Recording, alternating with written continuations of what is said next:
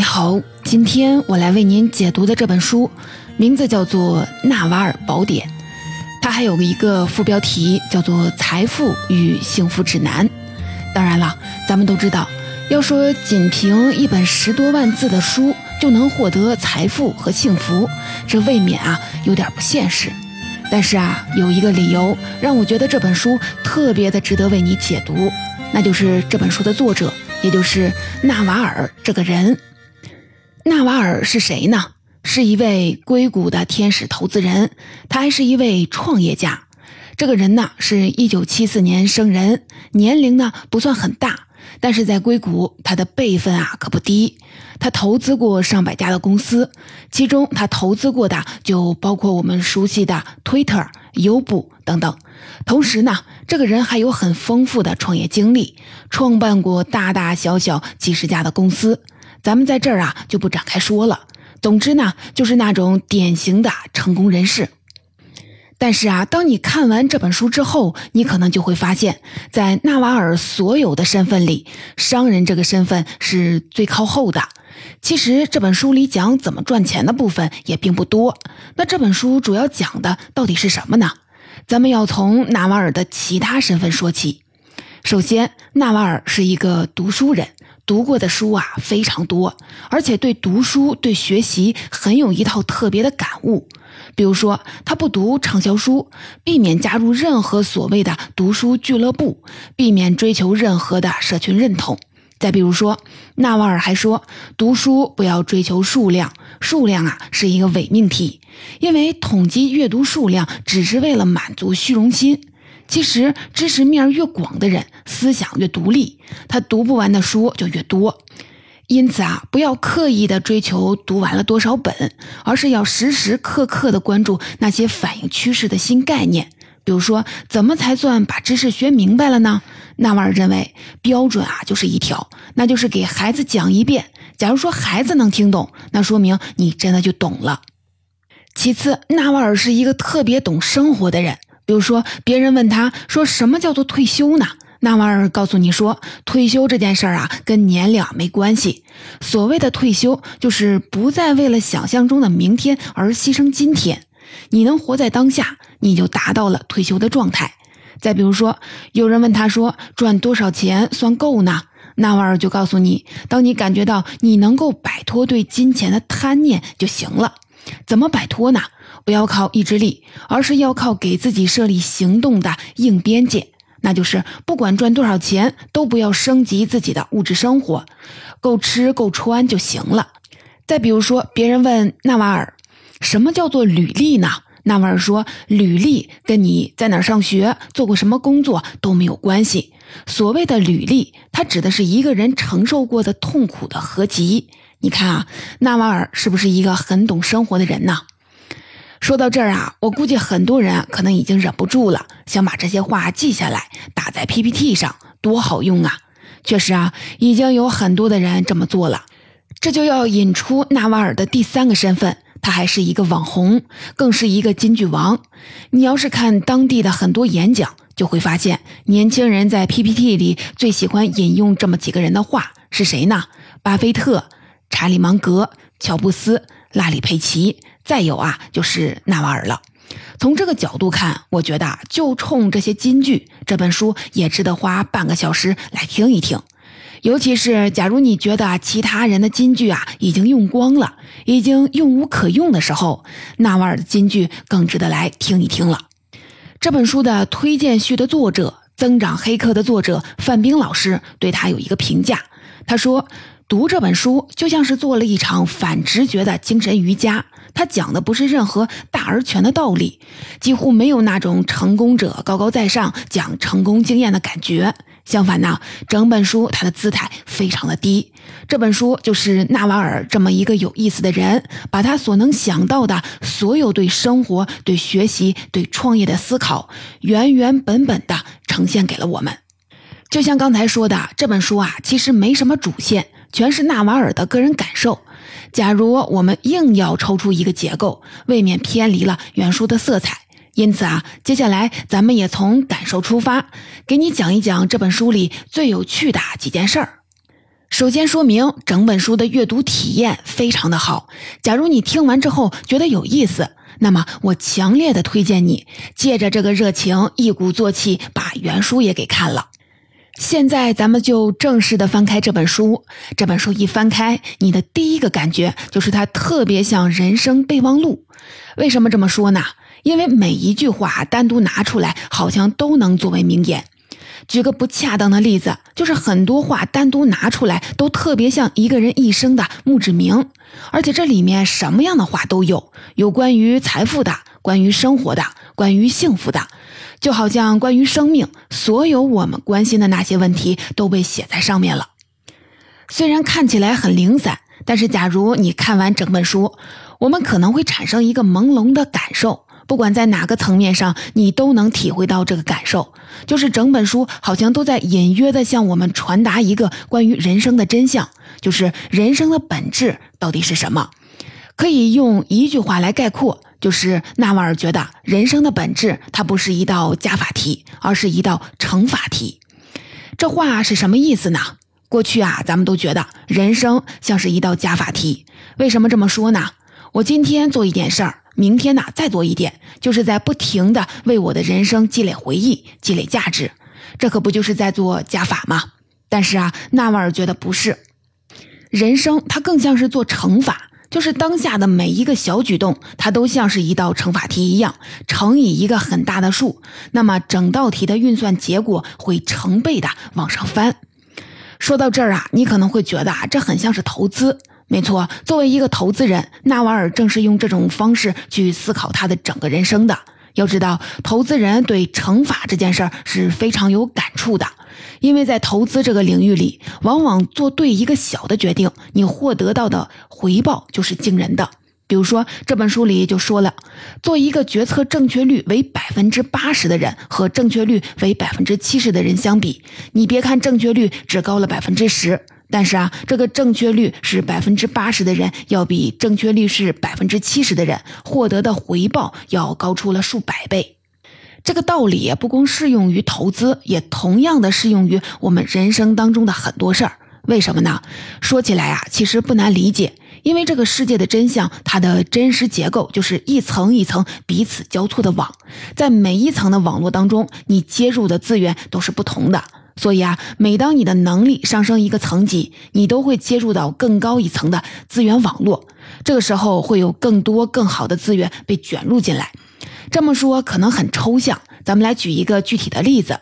比如说，假如呢你是一个钟表匠，以你现在的能力，可能只能造出普通精度的齿轮，你只能接到特别普通的订单。但是啊，假如你能制造出更精密的齿轮，哪怕只是精密一点点，那么这个时候就不仅仅有类似的品牌来找你了，而是你会打开更高一层的资源网络，那些更有名的品牌，甚至是奢侈品，都会主动的来跟你合作，你整个人的品牌价值都会获得整体的提升，而不仅仅是订单变多了而已。你看啊，这就是你的能力往上走一点，就等于接入到了一个更高层级、更有价值的资源网络。它背后产生的价值增量一定会被这张网络放大，而且啊，这个放大的程度一定超过你最初的想象。在这本书里，纳瓦尔还举了另外一个例子，很有意思。假设呢，你是世界上最好的深海的潜水员，你能去别人去不了的海域，那么你就会获得什么样的收益呢？按照通常的设想，既然我比别人潜水潜得更深，比别人能做更高难度的任务，那可能就是我能多拿几块金牌，能赢得更多的比赛。但事实上，你能获得的要比这些多得多。就比如说，假设深海里突然出现了一艘沉船，船上全都是金银财宝，那这个时候别人就只能眼巴巴地想着这个宝藏，但是你却有机会直接的去探宝。你看啊，只要你的能力再提升一点点，你就能连接到别人连接不到的那些更高级、更好的资源。这个道理呢，其实我们都很熟悉。说白了，它就有点像是高考。你看啊，高考的时候，很多老师都会把一句话挂在嘴边，叫“多考一分，甩掉千人”，可不就是在告诉我们，人生就像是在做乘法。多做一点小努力，取得一些小进步，获得的价值回报可不是线性放大的，而是会乘数效应，以更快的速度被放大。你看啊，我们顺着这层意思再往下深挖一层，你就会发现，整本书其实在隐隐的向我们传递一个主张，叫做千万不要低估那些小努力。很多时候，我们都觉得应该怎么才能干成一件大事儿啊？当然是要付出很大的努力，下定很大的决心，拥抱一个很大的机会才能行。所以啊，在这个庞大的任务面前，很多人就不免产生了畏难的情绪，结果就迟迟的不敢展开行动。但是啊，纳瓦尔就告诉我们，千万不要低估眼前的那点小努力。只要你肯比别人多努力那么一点点，多付出那么一点的小努力，那么人生就会以乘数效应获得更大、更多的价值。就比如说前两年，很多人都在说一个概念，叫做。苟且红利什么意思呢？说的就是别人都是在敷衍、糊弄、马马虎虎的做的时候，这个时候呢，只要你肯认真，那你就能享受巨大的红利。讲到这儿啊，我来给你讲一个小故事，就是关于钻石的故事。我们都听过一句广告词，叫做“钻石恒久远，一颗永流传”。最早说出这句广告词的就是那个钻石行业公认的巨头戴比尔斯。从一八八八年到现在，这家公司已经有一百多年的历史了。但是近几年，钻石行业有个后起之秀，这家公司呢叫做卢拉卡，可以说它冲击了整个钻石行业。世界第二、第三、第四大的天然钻石原石都是它开采出来的，而且这些还是最近几年，全都是二零一五年之后的事儿。要知道，上一次世界最大的钻石开采的时间是一九零五年。还是在一百一十多年前了。那为什么一个成立时间这么短的公司，能够在短短的几年间创造出这么好的成绩呢？为什么它能够开采比别的公司更大的、其他的公司都开采不出来的原石呢？按照过去的想法，可能是他们找到了更好的矿，找到了更好的资源。其实啊，并不是，这一切的成就都源于他们的一个小改变，就是他们使用了新的开采工具。因为很多其他的钻石公司，他们使用的开采工具会破坏那些比较大的原石。这个公司在工具上做了一些小改良，当然这个破坏也会产生，但是破坏的概率会相对的低一点点。注意啊，只是这个低一点点的概率，就让他们发现了三颗巨钻，并且奠定了整个公司在钻石行业里的地位。说到乘数效应，咱们就不得不提到另一个词。也就是纳瓦尔这样的投资人非常在意的一个词，那就是复利。在这本书里，纳瓦尔就特别的嘱咐我们说，要注意复利效应。假如你对金融知识有一些了解，肯定知道复利有多重要了。比如说，你拿出十块钱做投资，每年赚百分之十，第一年是十一块钱，第二年呢是十二点一，第三年是十三点三元。看起来好像没什么，但是啊，假如按照每年百分之三十的复利来算，那连续三十年你获得的是多少呢？那可不是本金十倍或者是二十倍，而是数千倍。这时啊，你就会拿到两万六千多元。你看啊，这算不算得上是一笔很可观的效益呢？其实不光是财富。在纳瓦尔看来，生活当中的所有的回报几乎都来自于复利，不管是人际关系、爱情、健康还是习惯，都是这样的。比如说，一个公司现有一百个客户，客户以每月的百分之二十的速度增长，用不了多长的时间，这家公司就能有数百万的用户。再比如说，你培养了一项技能，每天坚持练习。每天可能不用练习多长的时间，只坚持十分钟、二十分钟，那么未来这个技能啊，它可能就会成为你的副业。保持这个正向积累的速度，最后带来的回报可能就是惊人的。咱们就做一个简单的计算，假设呢，每天你能进步百分之一，那么一点零一的三百六十五次方就是你一年进步的总量。这个总量是多少呢？答案是三十七点八。换句话说，你只要肯多努力、多进步百分之一，然后坚持那么一段时间，那么你获得回报就会比你想象当中多得多。你看啊，还是那句话，千万不要低估那些小努力。说到这儿啊，纳瓦尔还有一点提醒，就是既然人生是一道乘法题，既然我们要在意复利，所以在学习这件事上，有个学科就变得特别的重要，就是基础数学。在纳瓦尔看来，几乎所有的成功者，那一定是基础数学过硬的人，像几何学、三角函数、微积分。假如你是个文科生，可以暂时的先放一放。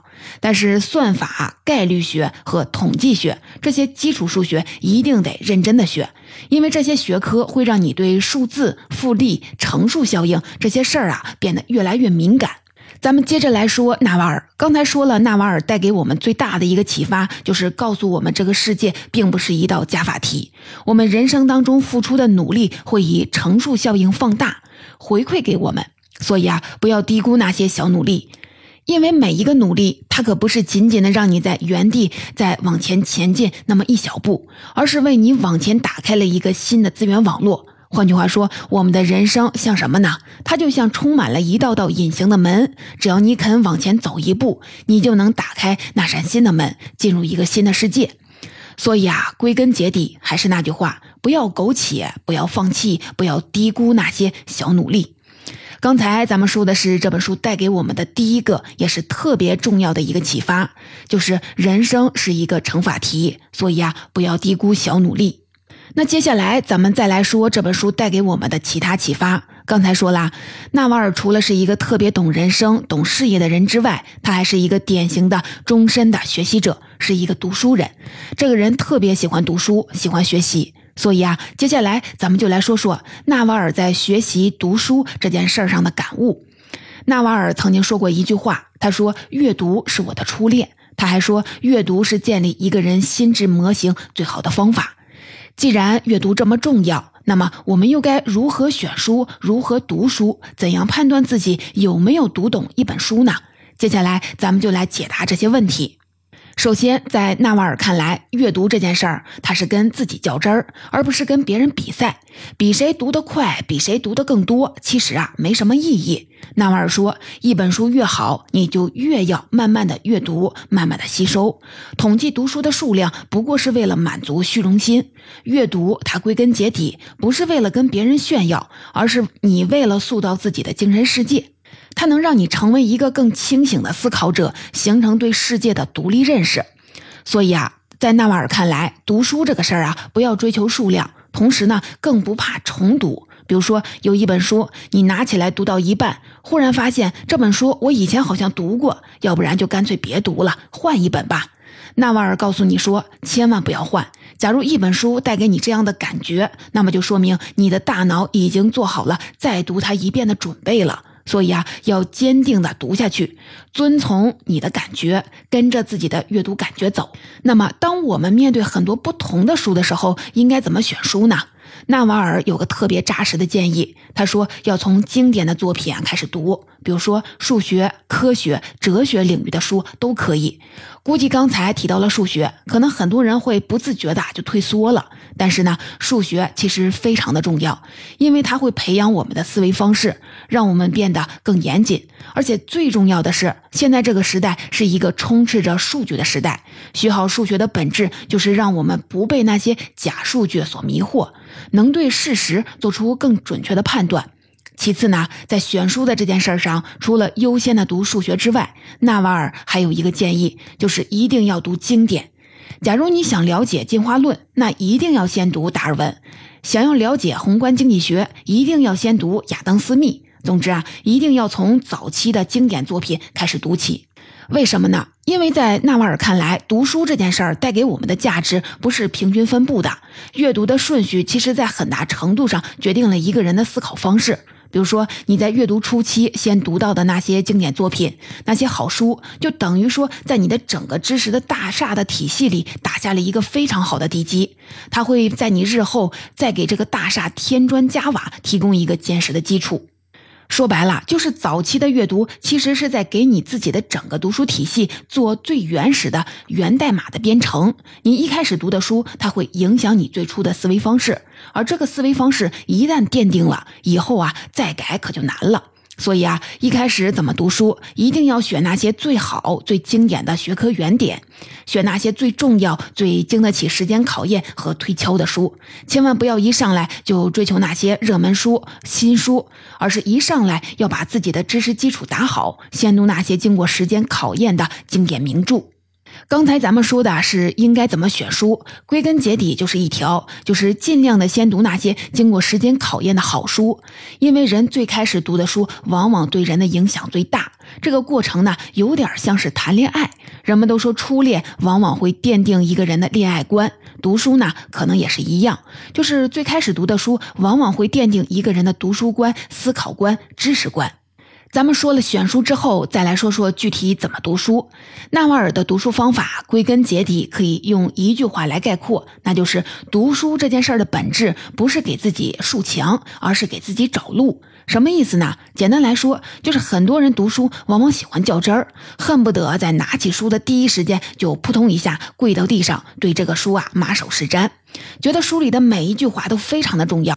不读明白，就是对不起这本书，就是不对自己负责，就是愧对知识。所以啊，不管这本书有多难，不管要花多少时间，一定要一张张的、一页页的全都搞明白再说。纳瓦尔就觉得啊，这种行为就是像在自己的面前竖起了一堵墙。你看啊，这就是在给自己找困难、找高难度。但读书的本质应该是竖墙嘛？当然不是。在纳瓦尔看来，读书的本质其实是在给我们自己找出路。没错啊，读书的本质就是在那一张张由知识织成的纵横交错的网络当中找到一条路。假如这本书我没读懂，没关系，先放下，先拿起另外一本，只遵循自己的感觉去读那些自己有兴趣并且一读就能读懂的书。你看啊，这个过程是不是就像当你穿梭了一片由知识组成的密林当中，你最关心的不是怎么推倒眼前阻挡你的那棵树，而是当你遇到了阻碍的时候，能能不能环顾四周，为自己另辟一条出路？这样的话，一路读下来，你就能轻松地构建起了你自己的一套独一无二的阅读体系。阅读体系的背后是什么呢？当然就是你的思考方式了，是你整个的知识结构。说白了，阅读别跟一本书较劲，读书呢不是一个任务，而是一种享受。我要跟自己的情绪对抗，要把读书变成一件让自己乐在其中的事儿。还是那句话，阅读这件事儿从来都不是给自己找墙，而是给自己找路。沿着这条路不停地走下去，你一定会打开一个只属于自己的新世界。刚才咱们说了怎么选书，怎么读书，那最后一个，咱们得给自己树立一个标准，就是这个书啊，我怎么才算是读懂了呢？纳瓦尔说：“其实判断你有没有读懂，有一个特别简单的标准，不要看整本书你是不是无一遗漏的做到了滚瓜烂熟，而是要看你把这本书对着一个孩子啊讲一遍。假如说孩子能听懂，就说明你读懂了。为什么呢？你想想看，孩子代表的是什么呢？代表的是世界上最普世的那部分的价值观，它代表了一个人最朴素的知识兴趣。”所以啊，孩子读懂了，就说明你掌握了这本书里面最普世价值的内容。当然了，归根结底，方法之外最重要的就是意愿。纳瓦尔反复的强调，读书这件事儿特别重要。他还专门说，人与人的区别不是受过教育和没受过教育，而是喜欢阅读和不喜欢阅读。你看啊，在纳瓦尔看来，读书对人生的作用到底有多重要？其实这本书里面，像这些关于阅读、关于学习、关于人生的感悟还有很多。假如呢，你对纳瓦尔有兴趣，又或者你想有意识的去给自己搜集一些金句的话，那么我尤其的推荐你去看一看原书。原书读起来非常的轻松，你完全可以在上下班的路上拿出几天的时间去翻一翻。总结说到这儿，这本书的主要内容咱们就说的差不多了。我还想跟你分享一个读完这本书之后你会产生的非常强烈的感受，就是这本书会让我们重新思考一个问题，那就是到底什么叫做聪明呢？过去我们都觉得聪明指的就是一个人的智商高，总能做出好的选择，这是一种天赋。但是啊，在纳瓦尔身上你会发现，到底什么叫做聪明呢？你看啊，纳瓦尔这个人，他的出身并不是特别的好。他从一个贫穷的移民单亲的家庭里走出来，后来成为了一个硅谷知名的成功人士。其实啊，读完这本书之后，你就会发现，并不是因为他在智商上有一定非常大的优势，或者说比别人想得更深更远，都不是，而是因为他始终的在保持很好的思考习惯，包括学习习惯、对待成功的习惯、对待失败的习惯，他就是一直坚持这些好的习惯。那这些好的习惯有什么用呢？他并不会在短期内让纳瓦尔获得特别大的成功，但是啊，他会在纳瓦尔在很多的小事上做的比别人好那么一点点。比如说，诚实正直、积极乐观；再比如说，工作的时候总是要跟比自己更成功、比自己优秀的人为伍；再比如说，玩耍的时候要和比自己快乐的人在一起。你看啊，这些习惯看起来好像都不难，但是啊，只要你能长期的保持这些习惯，还记得咱们刚才说的吗？那个时间的复利，它就会给你回报的。所以啊，回到咱们刚才提到的那个问题，到底什么叫做聪明呢？聪明并不是一种与生俱来的天赋，而是非常多好的习惯的集合。最后呢，我想跟你分享一个纳瓦尔在这本书里的提醒。这句话是这么说的：“他说，百分之九十九的努力终将白费。”乍一听，你可能会觉得有些残酷。为什么会白费呢？那既然是白费，我还有必要做这些努力吗？当然有必要了。因为这句话并不是想说努力没有意义，而是想说所有的努力会以另一种方式，在未来的某个时刻回报给你。就像电影《卡萨布兰卡》里有一句话。说的是，如今你的气质里藏着你走过的路、读过的书和爱过的人。没错啊，你读过的很多书，书里具体讲了什么，可能后来记不清了，但书里的那些道理，可能已经融入了你的思维方式，成为了你的一部分，帮助你理解世界。是的，生命是有限的，而我们需要做的就是找到生命当中最重要的那个百分之一，然后呢，全力以赴。